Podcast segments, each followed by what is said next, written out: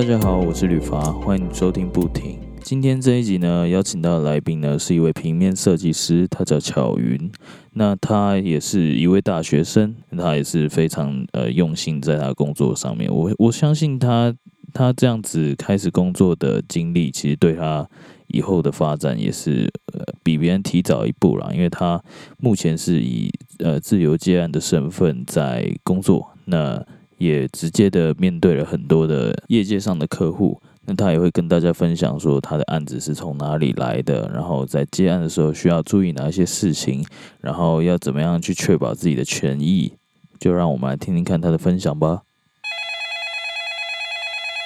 Hello，巧云，你跟大家介绍一下你自己吧。嗨，大家好，我是巧云，我是一位平面设计自由工作者，那也是今年差四学分延毕的学生。那我想问你一下，因为现在其实蛮多学设计的同学，然后或者是对设计有兴趣的人，他们其实也都很向往那一种不用朝九晚五，然后可以自己控管自己行程的，呃，就是不被地点所限制的工作嘛。嗯，我想要请问一下，当初是怎么从事、怎么样接触设计这个行业这个过程，可以分享一下吗？嗯，其实，在接触设计之前。我学画画学了十几年，就是学一些素描、水彩那类的。然后高三毕业的时候，我也有在画室上过班，就是我去当助教教画画。可是就是在大学升大学要选系的时候，我就觉得我对美术这一块有一点腻，就是想要尝试一点不一样的专业，可是也也不想偏离美术太远。所以就是我就觉得我在美术这块，好像对于在一个平面上做到很擅长。就是，所以我就选择平面设计，然后这是我为什么会选择这个科系的原因。这样子，这样尝试选了之后，你感觉怎么样？有觉得后悔吗？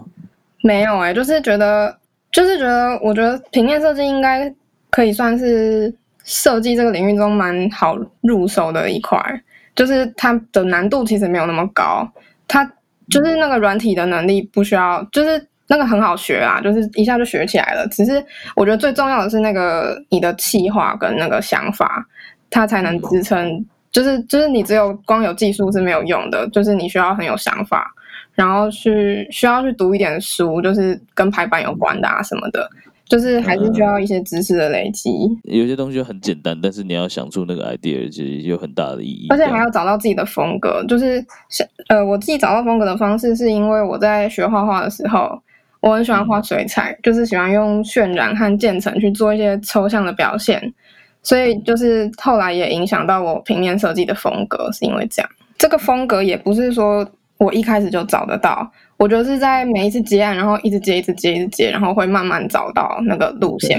可是也不会真的完全做到某一个风格，因为我还是会做极简风啊，就是一切都是看客户的需求。只是你就是会找到自己一个一个套路吧，我觉得。好，那我问你哦，你你为什么会开始独立接案，而没有去公司呢？就是刚进入大学的时候，都会想要找工作嘛。可是我我不想要去找那种就是要排班的工作，我会希望是。很自由的，因为我这个人比较随心所欲一点，然后就刚好就是大一下的时候，有一个朋友问我要不要接案，然后当当时我根本就不知道接案的流程是什么，然后作品集也是很烂，因为大学才开始学设计嘛，可是就是凭一个冲一波的心情就接了，然后也没有在管价钱有多低什么的。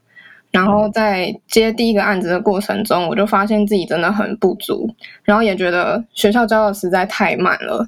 然后我就发现这一点之后，我就去外面报名那个电脑补习班，我就去学设计软体。然后大概学了两三个月，把软体学起来之后，我就开始接案了。可是这只是其中一点而已，就是另外一点是因为我因为第一次接案的冲击，所以我就觉得。社会跟我的想象落差很大，然后我就开始对社会的一些黑暗面很有兴趣，就是想要多接触社会，然后希望有更多业界的经验。就是社会和学校带给我的很不一样，然后会希望自己有多一点经验之后，以后才不会遇到什么事情都大惊小怪的。是啊，所以现在就还差四学分才毕业。对，可是就一个礼拜去一天，对，因为我我排的同一天。好啦，我我也是觉得，嗯，目前大多数学校教的都蛮慢的，嗯，一定不是每个学校都会搞成那样啊，但是。嗯因为其实从高中就知道，有一些老师根本就来乱的，嗯，然后大学好像又更多来乱的，这样他们好像也没有很很在意说你的作品到底是长怎样嘛，我也不知道，因为我没有读过大学。现在好像很厉害的，他们都具备一些自学的能力，还有这个认知，就会在学校以外的地方，然后去买一些课程啊，或者是去听一些讲座来来学习，就是。呃，这些相关的技能知识，所以我觉得这这其实对时下的人还蛮重要的，因为大学他一定会教你基本的东西，但是还有很多东西只会基本当然是很不足的啦。对于真的要工作来说，对，这我想这也是为什么你当初会跑出去学，因为那个软体根本就就你真的认真学的话。其实不需要花那么久的时间去把它学会。对对对对对。对，反而是你之后有关于呃基础美学啊，还有色彩的配置那些东西，我觉得还比较重要。嗯，而且就是呃，我觉得毕业前会觉得，既然未来要做设计，毕业前的工作就会希望是跟设计有相关的，就是把时间和精力浪费在可以让自己提升价值的事情上。而且我说真的，就是。大学学设计四年，就是在学校学好，你你可能软体能力很强了，可是你不一定，如果你想要接案的话，不一定会符合社会的需求，因为跟客户沟通啊、提案访谈这些都跟设计无关，就是还有一些我们这一行爱讲的通灵术、读心术，其实都很需要经验去累积。对，然后经验的累积，不管怎么样都需要时间，而且也要有人愿意给你这个机会，就是很需要燃烧热情和耐心啦。嗯。而且通灵术我都没听过哎，你们就是要讲，就是要猜客户要什么，因为客户有时候会说，嗯，好像不够跳，对啊，你就不知道他在讲什么跳，不够跳，你要猜是什么？那我问你啊，你你这样子开始接案之后，你的案源是从啊哪一些人际关系去开发的？嗯，其实我我比较没有在开发案源那种。一零四那类的，我其实真真的没有用过。当然，我有试着上去放作品过，可是没有真的在上面接过。然后，其实大大部分我都是靠朋友去介绍，或者是旧的客户觉得我做的不错，他就会再转介绍。对，可是有时候因为接案不太稳定嘛，就有时候也会没有案子，我就会在脸书的社团发作品。可是，可可是我在那边接过几次，我都会觉得有点累。怎么说？怎么说？怎么说？就是觉得不知道是因为不认识的关系，还是还是在那个社团想要找的都是价钱比较低的，所以他们都会比较凹你，或者是比较不礼貌一点。嗯嗯嗯。对我还没我还没有遇过真的很好很好的，就是我觉得最好的方法还是多拓展自己的交际圈，然后多一点业界的人脉，也可以透过自己的。就是透过自己的社群平台，例如说 IG 的现实动态啊、脸书个版或者是粉砖，就常常 po 作品，然后让别人知道你有在接案子。然后如果你的作品够吸引人，就会产生记忆点，自然身边如果有人需要的话，就会第一个想到你。我觉得这算是一种洗脑式的行销方法，一直散播出去，你有在做。接案的工作这样，嗯嗯，其实我觉得你这方面做的还不错，因为如果我想到身边的设计师的话，我第一个当然会想到你吧，就是除了除了高中同学以外，嗯，就是比较放心的啦，因为我知道就是你平常都有在关注，都有在做这些事情，因为像有一些设计师就是他可能就工作，然后他可能就待公司，但是他不太会有呃去观察现在的趋势或者是自学能力，那他可能就是。能力就一直，他个人能力就是工作能力，可能就一直卡在那个 level，然后就没有再起来过。嗯嗯嗯，了解。对，因为你在公司，你很多时候你虽然是做设计的职位，但是你并不是在帮像我们接案一样帮各个各种客户去创造他们的品牌。嗯，有一些是为单一品牌去创作，例如说他们的 banner 啊、海报啊、活动视觉啊这样子，就东西都差不多，不是从零开始的那一种。嗯。我自己其实也有用过数字网啦，但是经验也不是很好，对吧？就大家都超便宜的，对，因为他们要的就是便宜的，他们要看的不是作品怎么样，他们可能就是就是真的是想要认真做，或者是真的有预算做，真的看重这件事情的，应该不会在上面找设计师，我觉得啦。嗯嗯嗯嗯嗯，所以我后来就。完全也不用，因为他做那个，我干脆去珍珠奶茶店打工。对，没错。对啊。那我问你哦，嗯你你在接案的时候做这件事情的时候，你有没有什么困境？嗯，我觉得接案最大的困境就是时间不够用，就是常常要一人分饰多角，可能要充当客服回客户的讯息啊，就是而且是各种奇怪的问题都要回，然后 对。你应该大概懂，然后还要去开会啊、看印，然后帮客户跟厂商沟通、传档案什么的，就是真的会很忙。我就是因为这样才忙到延毕的，就是大大四那个那个学期，就是常常要开会啊、看印，然后还要忙毕制。可是当下的我还是对自己说，就是客户是最重要的，所以我就翘掉很多课，然后就就被扣考了。嗯嗯嗯，那除了时间还有啊？就是客户有时候会，就是客户白白走嘛，有时候会遇到很雷的，然后要想办法去解决问题。就是例如说，假如他不不付钱怎么办啊之类的。你有遇过？我有我有遇过啊，而且还是一个，而且还是一个有头有有脸的人物。我天哪！嗯啊，你那时候怎么处理？哦，我那时候我那时候很弱，那时候那是二零一七年底的事情了，就是已经两年了。那时候我很弱，所以我没有去处理，我就是想说算了。嗯嗯嗯。可是就是在下一次，我就会告诉自己该怎么做，要先收钱才能给档案之之类的，就是 SOP 要弄好，不然会对啊对啊吃亏。对啊，都会有一个流程图啦。之后，我就是刚开始我也不会做，但后来我都会做一个，就是工作流程图。就例如说，先拿五十趴定金，嗯，然后。然后，然后再讨论，然后再出来几款概念，然后再开始制作，然后修改几次，这些我都写超清楚。对对对，这很重要。哦嗯，对啊？不然真的会被弄哎！你真的一个案子呢，两个礼拜的东西做了一年，对，超瞎了。你现在应该还还顺利吧？就不会再被对，现在比较不会遇到这种事了。对啊，那就好，那就好。你要不要跟我一样去刺个青啊？刺青。好 啊，凶一点是不是？对，这样客人就觉得哦，对，这设计师不能惹。然后我约顺便露出刺青，对吧？在谈的时候，他又不敢杀价。好，好好不讲干话，等下被黑。好，那我问你哦，你你这样子接案之后，你觉得它的好处跟坏处，你愿意分享一下吗？嗯，好，我觉得这样的好处就是可以调配自己的时间，然后你可以在家工作。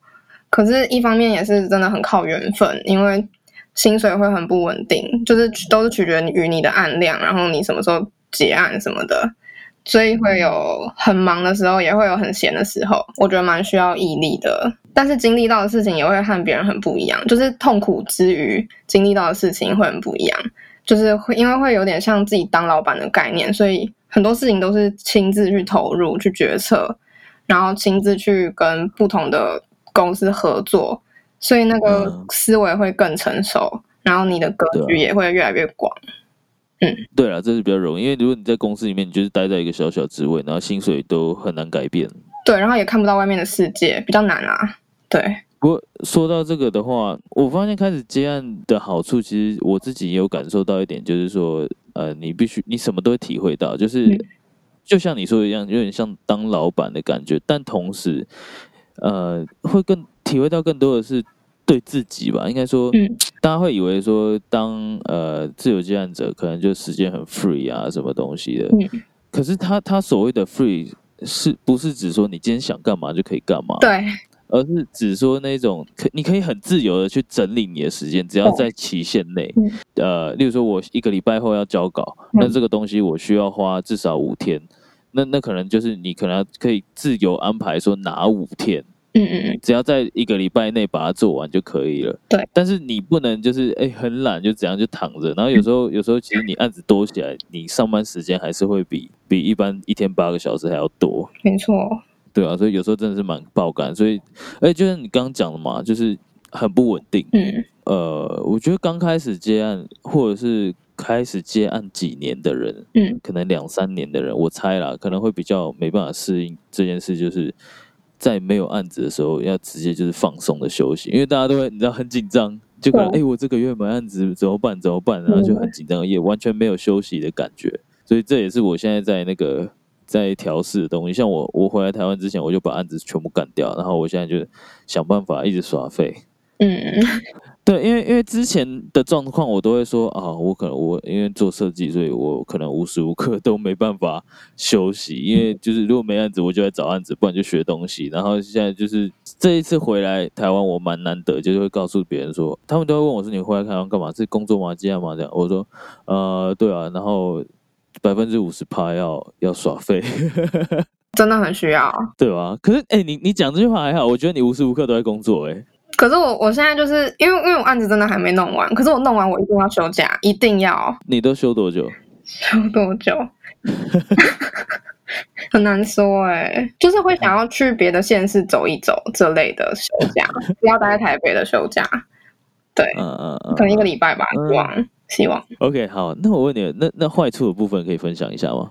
坏处其实我刚刚有稍微带过，就是就是很靠缘分，然后薪水很不稳定这件事情。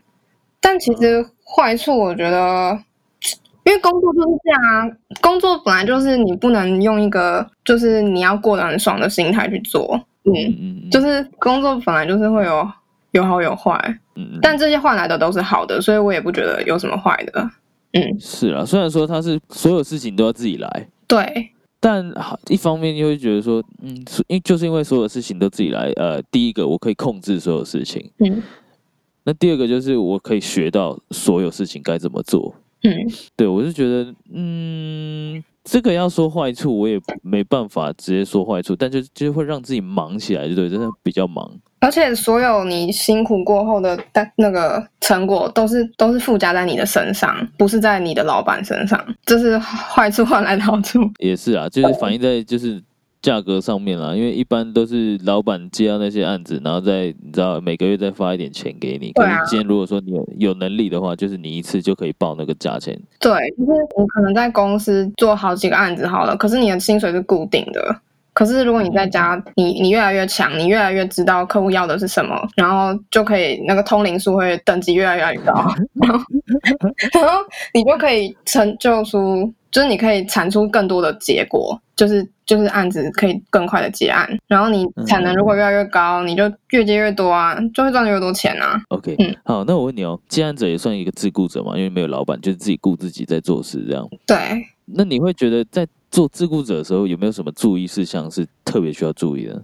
嗯，我觉得有点像刚刚提到，就是一定要定好自己的规则，例如说合约的内容啊、阶段性的付款方式，还有修改次数。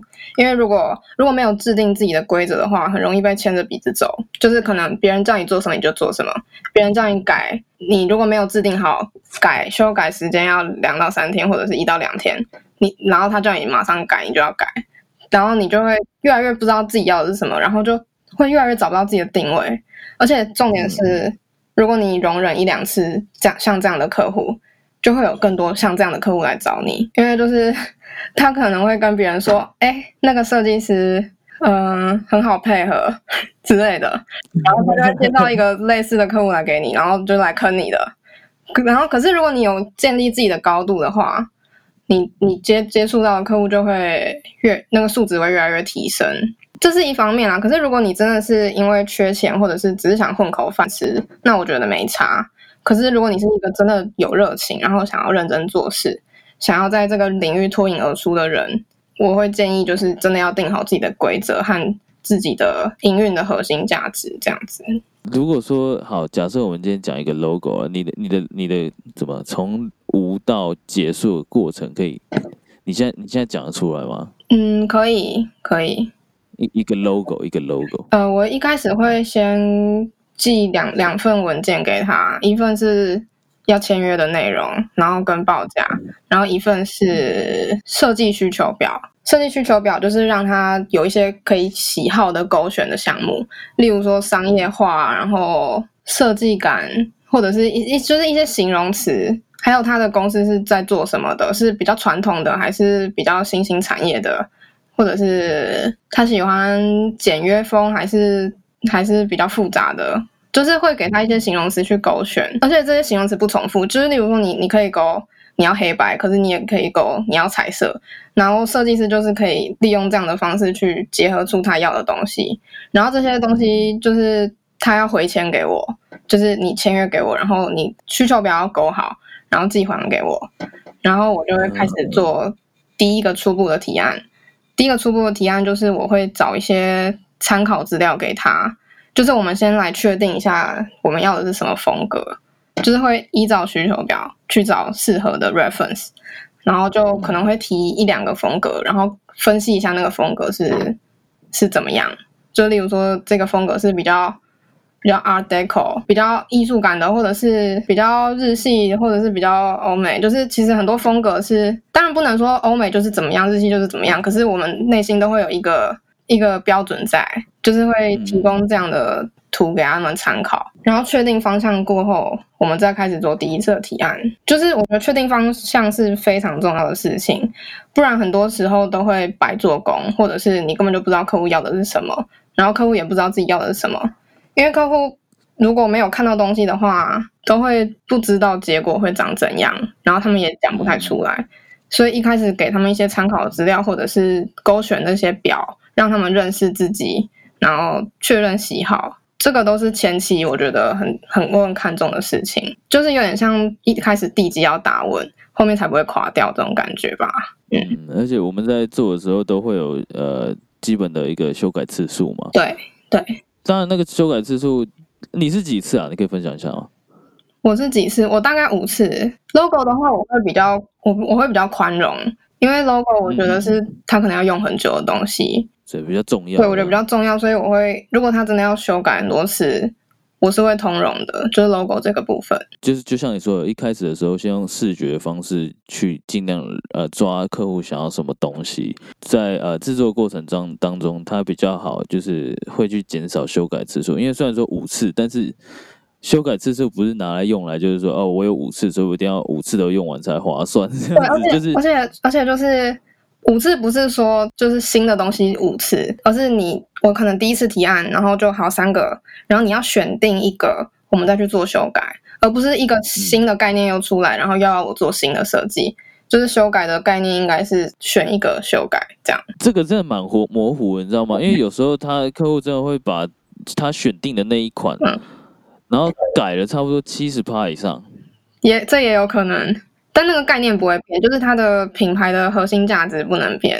是啊，是啊，对，因为因为有时候它它改七十八以上，然后虽然说都同样是一个圆，可是可能因为线条或一些交错关系，我要重新画那个圆。嗯，然后我有时候在想，我好像重新做了一个，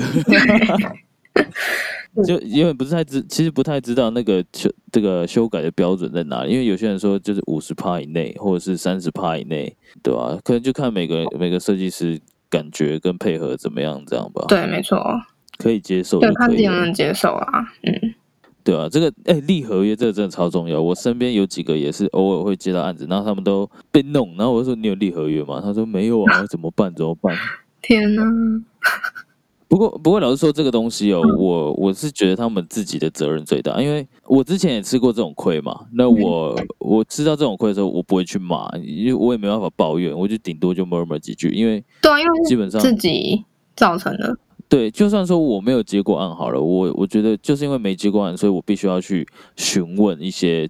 呃，有做过这件事的人，或者是上网查资料，嗯，才知道说，哎，我有哪一些东西重要？那这样的，呃，例如说，我今天接一个这样的案子，那流程是怎么样，我都要弄清楚，然后再去，再去真正的做这件事情。但如果说不了解，又不去查，不去问，那我就觉得，就真的是自己的问题比较大了。没错，真的。对啊，我我觉得我有时候有点太严苛，被朋友讨厌。真的吗？就就如果说今天朋友来问我这种问题，我我可能就会说，那你刚当初就应该查好。那那可你知道我讲的是事实嘛？我觉得是这样，因为毕竟我自己也在做这一块，所以我会觉得说，我很多东西也是我还没问就先 Google。现在很多正常人都知道，就是还就是东西在 Google 上面都找得到，不管怎么样的知识。OK，呃，现在越来越多人想要。呃，开始接案了嘛？独立接案，或者是就是自己自己，反正就自己接。嗯，你会给他们什么建议呢？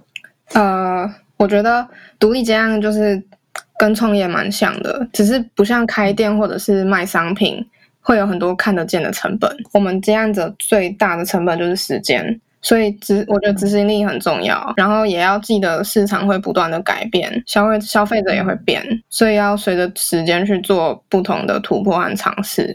嗯，今天非常感谢你的你的分享。那如果说你的那个作品集啊，还有一些呃你的个人的一些呃社区平台，你可以再分享一下给我，我再放到那个呃文章里面。哦，好好好好，好，让大家看看巧云厉害的作品啊！